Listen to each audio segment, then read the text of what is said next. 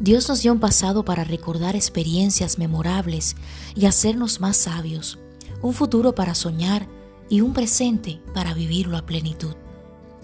Quiero explicar esta frase anterior porque mi intención no es ser malinterpretada cuando digo que el presente hay que vivirlo a plenitud.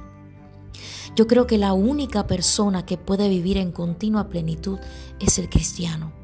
Ningún otro ser humano puede porque no tiene la cobertura de la paternidad divina para vivir en esa condición especial como el cristiano.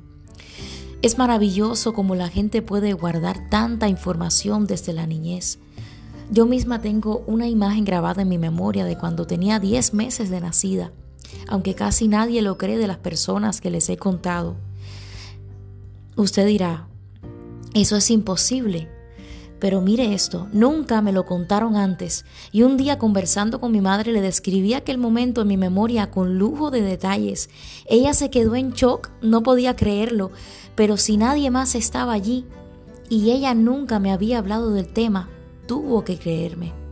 Lo que quiero decir con esto es que Dios nos ha dotado de una memoria increíble para recordar los buenos y malos momentos, los buenos para ser felices y los malos para ser sabios, aprendiendo de los errores pasados.